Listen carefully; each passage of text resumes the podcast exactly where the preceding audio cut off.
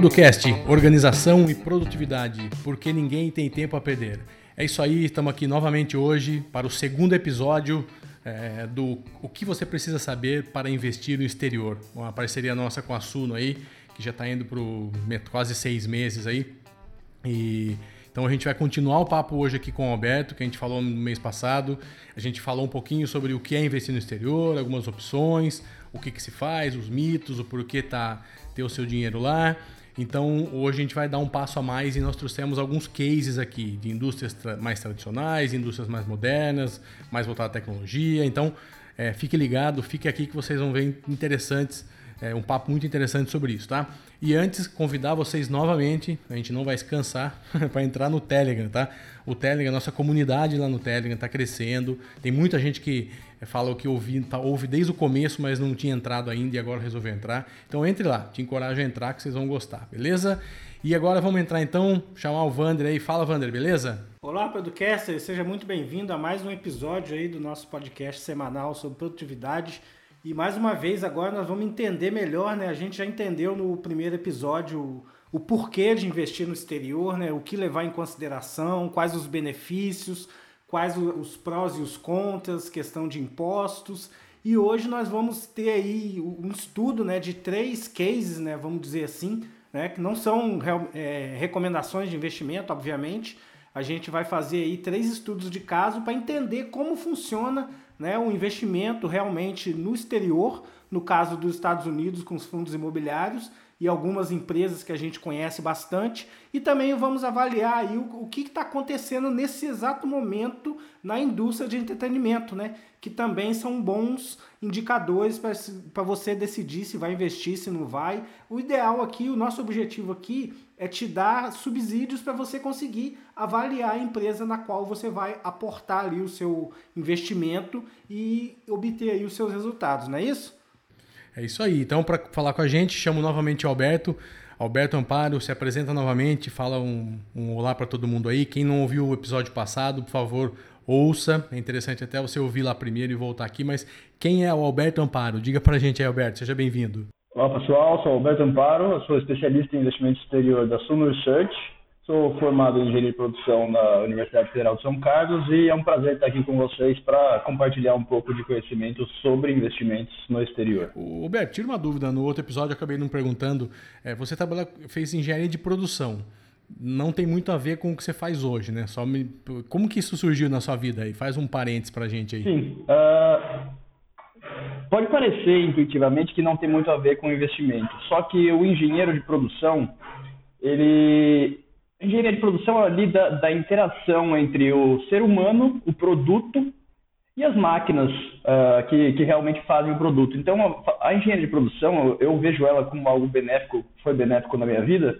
porque diferente de um economista, uh, o engenheiro de produção ele está muito mais inserido dentro do processo produtivo, ele entende sobre uh, vantagens competitivas das empresas, realmente quão bem, uh, quão diferencial e eficiente é o processo da empresa. Então a gente consegue fazer uma análise qualitativa em alguns âmbitos que um, uma pessoa que só é um economista uh, não, não, não tem o know-how que um engenheiro tem.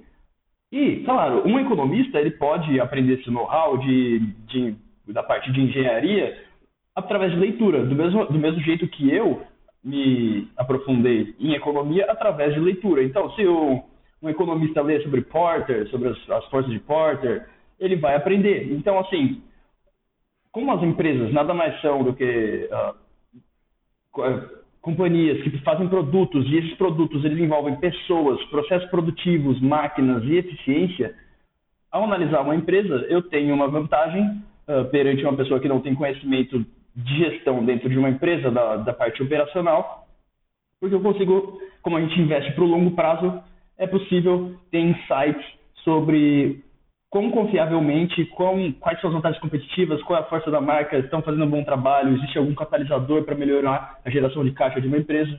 Ou seja, eu acho que tem uma boa sinergia. E voltando, como que surgiu isso na minha vida? Eu uh, descobri sobre investimentos desde cedo, mas eu era bom na, em, assim, tinha uma aptidão para a parte de exatas. Então eu fui para engenharia, mas desde, desde cedo tive uh, interesse por investimentos, já tinha conhecido grandes investidores por leitura, Warren Buffett, Ray Dalio, Charlie Munger, e ao longo da minha faculdade eu fui aprendendo mais de uma maneira autodidata sobre investimentos através de leituras uh, frequentes e habituais, enquanto eu levava a faculdade aí na parte acadêmica para tirar meu, meu diploma. Muito legal, que bom. Só um parênteses para todo mundo aí, legal. Tá vendo como é, tem muita gente que às vezes é, pergunta, né? Pô, eu faço isso aqui, não, não é uma profissão que eu não estou muito confortável, gostaria de fazer outra coisa. Pô, sempre é, sempre tem valor, né? Tudo que a gente fez tem, tem valor, né? Vai, vai servir ali na frente para para nos diferenciar, né? Fazendo um adendo aqui, eu, eu até diria que se alguém quer aprender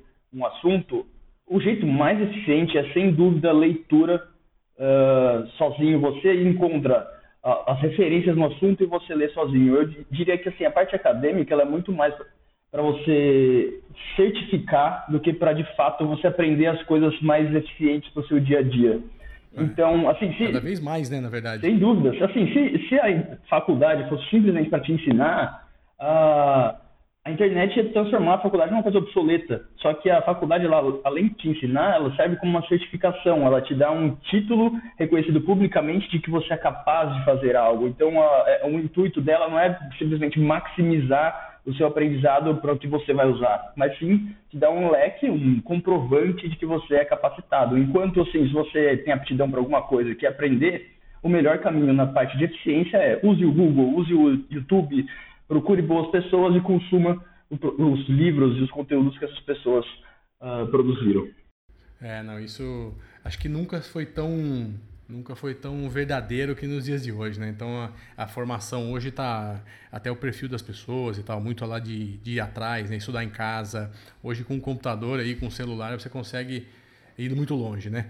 Então, voltando aí, parênteses feito, vamos continuar então o nosso papo aqui. A gente trouxe três cases. É, o Wander já falou, eu falo de novo, não é recomendação, recomendação é diferente, a gente não conhece perfil de ninguém aqui, não, não dá para fazer uma recomendação dessa forma, seria muito, muito frio da nossa parte. Então a gente está trazendo três casos, três tipos de, de assuntos diferentes aqui, sobre empresas completamente distintas, negócios distintos, mas mostrar como que funciona o investimento nesses negócios, quais são os prós, os contras, o que, que é legal, o que, que não é. Então, Alberto vai falar para a gente um pouquinho aí, começando sobre fundos imobiliários. É isso aí, Alberto? Sim. É, como em outros episódios, até o professor Baroni da Suno comentou sobre os fundos imobiliários no Brasil, nos Estados Unidos nós temos uma classe de ativos semelhante aos fundos imobiliários aqui no Brasil, que seriam os REITs, que é aí a sigla para Real Estate Investment Trusts, que nada mais seria do que fundos de investimento imobiliário.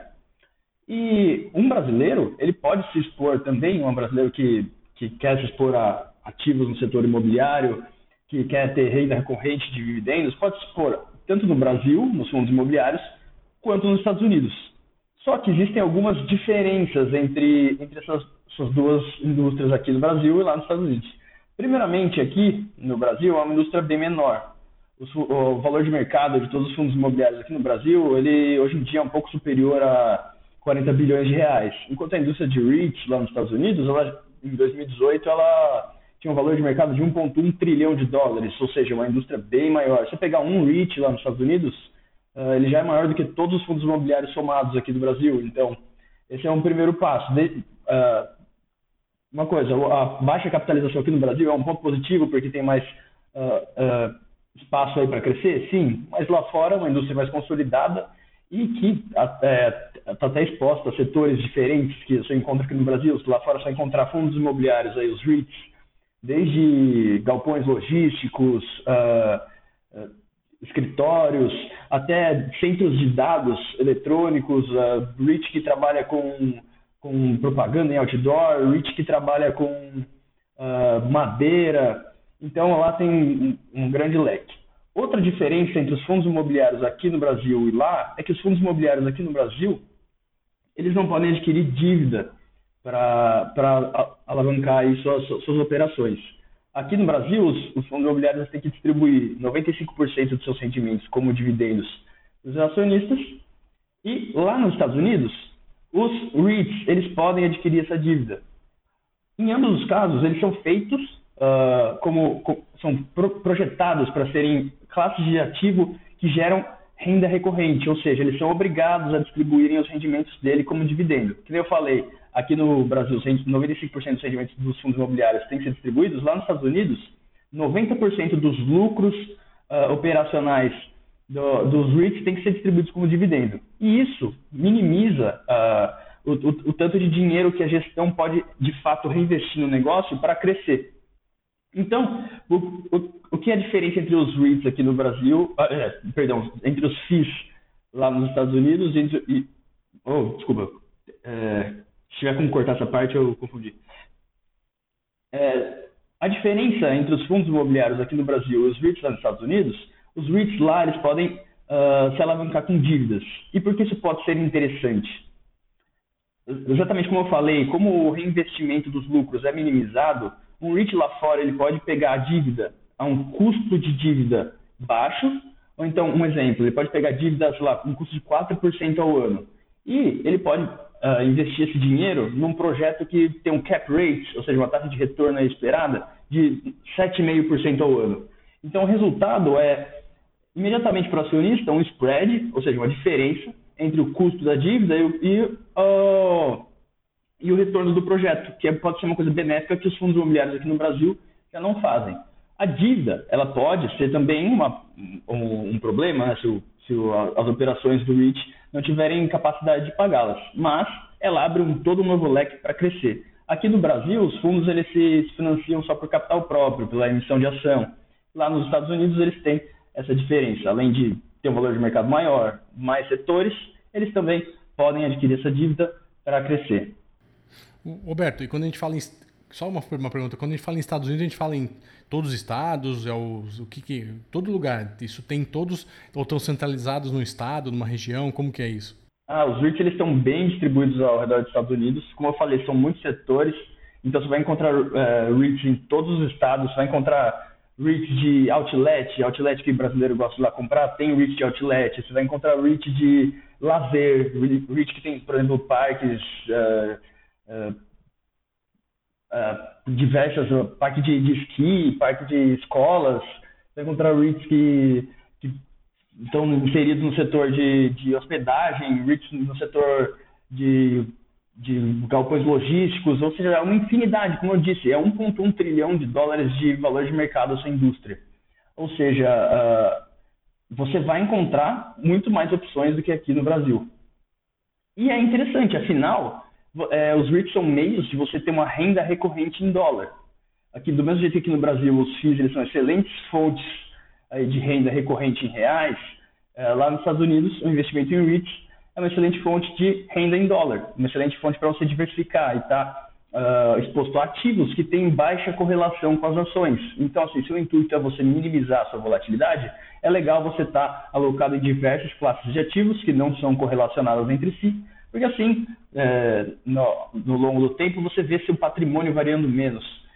Tem, precisa ter menos estômago, digamos assim. Essa questão aí do, de fundos imobiliários, a, a, gente vê aí que a questão de imóveis nos Estados Unidos ela é bem diferente daqui no Brasil, né? Lá com pouco dinheiro de entrada você consegue aí hipotecar um imóvel, né? financiar um imóvel a pagar uma prestação bem baixa ao longo de muitos anos. E isso é influenciado por esses fundos imobiliários que são tão fortes lá nos Estados Unidos? Então, lá nos Estados Unidos, a taxa de juros é, é bem mais baixa que aqui no Brasil. Aqui a Selic atualmente está 6,5%. Lá nos Estados Unidos, se for ver a taxa de juros de curto prazo, vai estar uns 2,25%, 2,5%. Isso, isso não é diferente até porque assim, a taxa de juros básica está correlacionada com a inflação. E a inflação aqui no Brasil é muito mais alta do que nos Estados Unidos. Por exemplo, lá a inflação está em média 2% ao ano, enquanto aqui a inflação está perto dos 4% ao ano. Ou seja, todos os anos o dólar está se valorizando aí uns 2% com relação ao real. Entende? Ou seja, lá a taxa de juros ela é mais baixa que aqui e os financiamentos são mais baixos exatamente porque o dinheiro está desvalorizando menos ao longo do tempo. Isso é até uma, uma vantagem, entre aspas, você está investindo lá, porque se você tem um retorno de 10% nos Estados Unidos, contra um retorno de 10% aqui no Brasil, o retorno lá ele acaba sendo maior. Como a inflação é menor, o retorno real, se você teve dois retornos nominais iguais, lá nos Estados Unidos é maior. E isso até dá para fazer um adendo, gente que se preocupa com a relação entre o dólar e real, acha que o dólar está muito caro para investir lá fora. Uh, a todo momento eu acho interessante você estar tá exposto nas duas geografias. Uh, como eu disse, a inflação lá é mais baixa, então a tendência no longo prazo é o dólar ir se valorizando com relação ao real. E se a gente corrige o dólar uh, pela inflação e o real pela inflação, ele está num patamar aí neutro, não está muito desconexo. Então, simplesmente ficar tentando especular uh, que o dólar vai subir ou que o dólar vai cair daqui a seis meses não faz sentido para o investidor consciente. Se você encontra uma oportunidade, você tem que estar diversificado entre o Brasil e os Estados Unidos. Afinal, se a gente investe para o longo prazo, vai existir volatilidade entre dólar e real. Mas pouco te importa a volatilidade se você não está pensando em vender amanhã, daqui a seis meses. Se você simplesmente tem a mentalidade de sócio da empresa e quer usufruir dos lucros que essa empresa vai te gerar no futuro, você só tem que segurar seu patrimônio e usufruir dos juros compostos crescendo aí seu capital. É isso aí. Eu acho que o próximo case os ouvintes vão gostar um pouco só, né? A gente vai falar um pouquinho aqui sobre duas empresas muito novas, né? Comparando com, com o que a gente está conversando aqui, é, são dois, dois bebês aí, que é Google e Facebook, né? Então são empresas que hoje estão aí no topo das empresas em termos de valor e de, de, fator, de faturamento. E a gente vai falar um pouquinho sobre isso. O que que, que, que tem, o que, que Google e Facebook tem hoje, o que, que tem olhando para o futuro, por que, que é uma coisa legal, interessante, o que que, por que, que isso pode ser e, e é um, um caso interessante para a gente conversar aqui. Fala um pouquinho mais, Alberto, sobre, sobre esses gigantes aí da tecnologia, dos, dos dados principalmente. Né? São a Google e Facebook hoje é, e cada vez mais vão ser mais valorizados e mais é, vão ter mais dinheiro porque os caras sabem tudo que a gente faz. É isso ou não é, Alberto? é mais ou menos por aí. Então, uh, se a gente parar para pensar como o mundo muda rapidamente, assim, se a gente olhar 10 anos para trás, ver o que, era o celular na vida do ser humano e ver, por exemplo, hoje em dia, o que, a tecnologia causou de, de transformações na nossa vida. Então, cada vez mais é, é imprevisível o futuro e como, qual a tendência que a, que a tecnologia vai, vai tomar na sua vida. Você vê que hoje em dia o celular é extremamente relevante no dia a dia e faz a maioria dos nossos, dos nossos afazeres aí, é você fazer por ele e a gente nem imaginava isso 10 anos atrás. E no futuro, é, existe a tendência de cada vez mais empresas com, com tecnologia avançada é, dominarem certos nichos.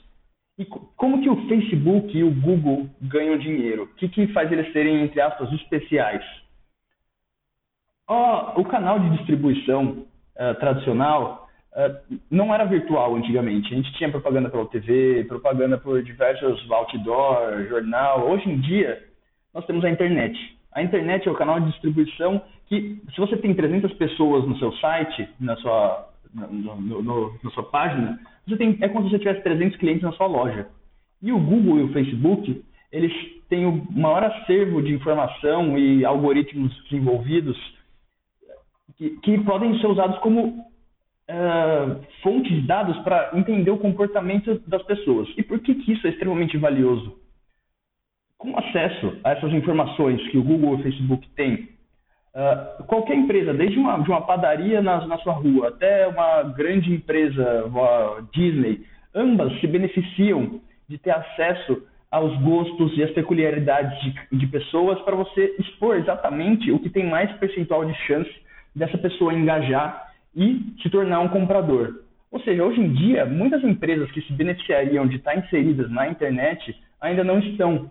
Para ter uma ideia, uh, o retorno que você tem fazendo um, fazendo um bom advertising, uma boa propaganda no Facebook é tão grande que quanto mais negócios forem percebendo uh, o retorno que você tem ao expor, segmentar seu cliente, porque assim, o poder de segmentação é incrível. Você tem tantos dados da pessoa que você entende o que a pessoa prefere e você aumenta a conversão. Então, qualquer negócio no mundo consegue se beneficiar de ter acesso a, a essas informações, tanto do Google como do Facebook. Vou dar um exemplo aqui, por exemplo, começando com o Google. O Google, ele é dono do YouTube, que tem 1,8 trilhão de contas ativas por mês. Ele é dono do Android do celular, que tem mais de 2, 2 bilhões de pessoas aí ativas por mês. Ele é dono do Google Search, que tem mais de 2 trilhões de buscas anuais. Ele é dono do Waze, ele é dono do, da App Store, ah, perdão, ele é dono da Play Store, ele uh, é, é, dono do, do, aplicativos de fotos, enfim. Até, até o Waymo, que é uma, um projeto de, de carros autônomos, ele está inserido. Ou seja, o Google ele é uma empresa que gastou bilhões de dólares ao longo dos anos em pesquisa e desenvolvimento. É uma empresa que tem um acervo de informações que são bilhões de pessoas fornecendo dados ao longo dos anos. Ou, ou seja, ele tem atenção de inúmeras pessoas na face da Terra. Uma outra empresa, uh, para copiar isso, ela não, não, precisa só de dinheiro para investir numa, na operação, ela precisa realmente de dados de todas as pessoas, de algoritmos desenvolvidos. Ou seja, é uma vantagem competitiva muito grande para o Google ter, ter todo esse acervo que ele tem. É, uma, outra empresa não pode simplesmente chegar e replicar o que ele faz. Do mesmo jeito, o, Facebook. O Facebook ele tem 2,32 bilhões de pessoas ativas por mês no último resultado. Ou seja, quase um terço da Terra aí está ativa no Facebook. O Facebook é dono do WhatsApp, o Facebook é dono do Instagram, o Facebook é dono do Facebook Messenger, é dono da Oculus. Ou seja, ele está inserido em diversas, diversos âmbitos e é muito relevante na, na, na vida do, do consumidor. O celular, hoje em dia, ele é mais relevante na vida. Um adulto passa mais tempo no celular do que no carro. Ou seja, essas empresas, é, elas, elas têm capacidade de crescer muito ainda a receita delas com propaganda, exatamente com mais negócios cada vez mais se inserindo na internet. Afinal, se os negócios não se inserirem na internet, eles não vão conseguir competir ao longo dos anos. Ou você uh, dá o braço a torcer para a tecnologia e entra no novo canal de distribuição, que você pode ter pessoas na sua loja sem estar presente fisicamente, ou você não vai conseguir competir. E essas empresas estão muito bem posicionadas. Uh, por exemplo, o Google, uh, ele é uma empresa que cresce 20% ao ano é uma empresa que tem mais de 100 bilhões de dólares em caixa. Ele deixa esse dinheiro uh, guardado exatamente porque esse dinheiro é importante para ele fazer possíveis aquisições. E o Google ele é, ele é negociado hoje em dia a uma relação preço-lucro, que seria quanto você está pagando pela ação pelo lucro dela no último ano. Um preço-lucro de umas 22 vezes, aí, se você corrigir pelo caixa, umas 20 vezes. Enquanto empresas aqui no Brasil, empresas que por exemplo, Ambev. Ambev é negociada num múltiplo preço-lucro até mais caro do que o Google. Só que o Google é uma empresa que, que tem vantagens competitivas gigantescas, que tem perspectivas de crescimento, que, que cresce 20% ao ano, que assim, a informação é, é, o novo petróleo, ela é o, o ativo mais importante, o ativo intangível Enquanto a Ambev é uma empresa que ela já é uma empresa excelente, sem dúvida, mas pelo fato das pessoas saberem que ela é uma empresa excelente, isso está precificado no múltiplo dela. É uma empresa que ela já é líder de mercado, já, já é eficiente, com margens apertadas, ela tem barreira de entrada muito menor do que no setor do Google.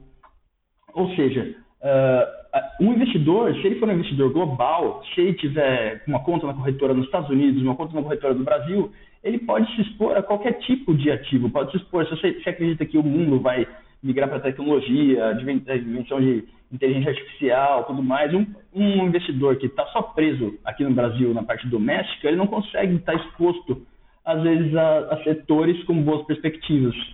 E por isso que eu acho que é interessante é, você, pelo menos, se atentar a, a diversas empresas, a diversos setores e a peculiaridades, não ter esse viés doméstico de achar que o que está aqui é melhor.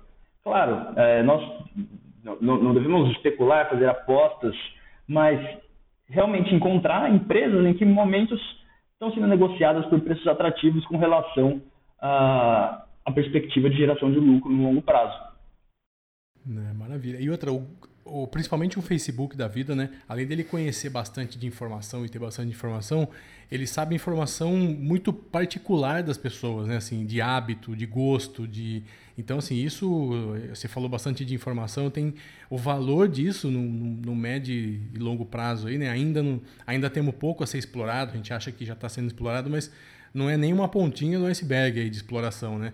O que a gente faz hoje é conseguir, uma, sei lá, mostrar uma propaganda mais segmentada para um grupo de pessoas, fazer alguma coisa assim, mas é, é, infinito, assim, é ilimitado o que isso no futuro pode vir a.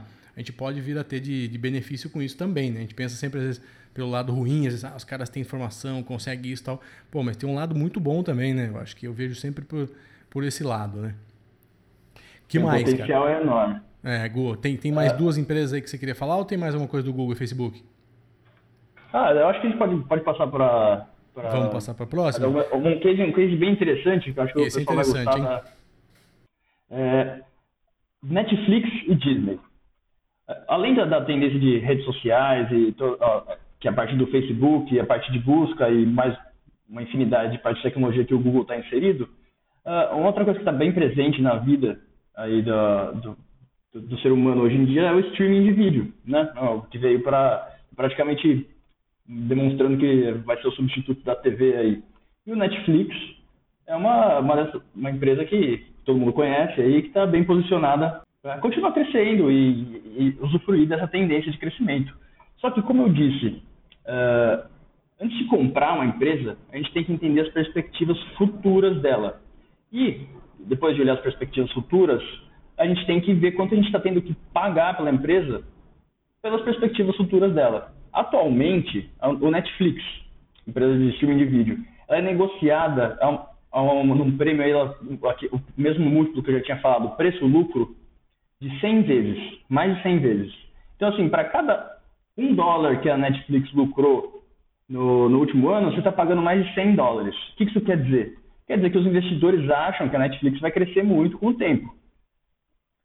Uh, eu acredito, eu acredito que a Netflix vai crescer, mas só que um, um case interessante para a gente olhar como o mercado às vezes trata de maneira diferente algumas ações. Se a gente olhar para Disney, Disney, uma empresa consolidada, tem uma, um século aí de existência, ela é, um, é uma empresa que ela monetiza de diversas formas. Ela tem parques de diversão, tem produtos consumíveis, ela tem programas de TV e canais de TV, ela tem filmes de cinema. Ou seja, a Disney, ela lança um, um produto, ela pode monetizar sobre um, um, filme de diversas formas. Ela pode lançar um bonequinho com a cara do Luke Skywalker, pode lançar um filme com, com, a, com a cara do, de, do Luke Skywalker, pode fazer um parque do Star Wars.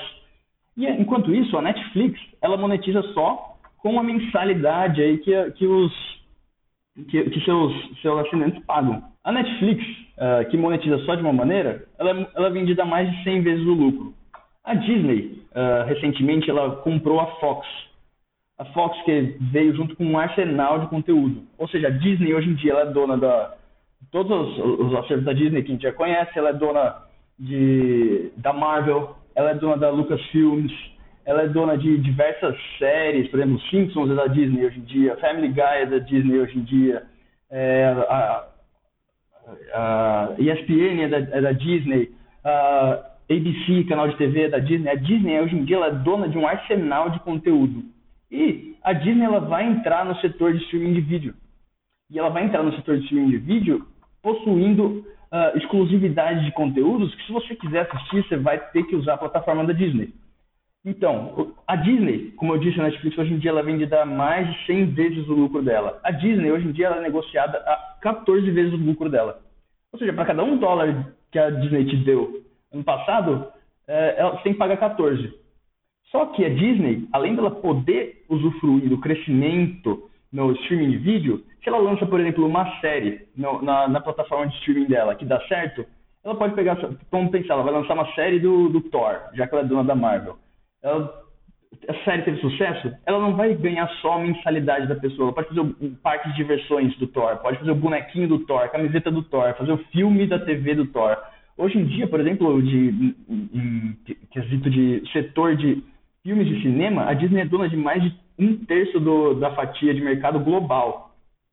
É, sete filmes, dentre os dez filmes de maior receita de todos os tempos, sete são da Disney.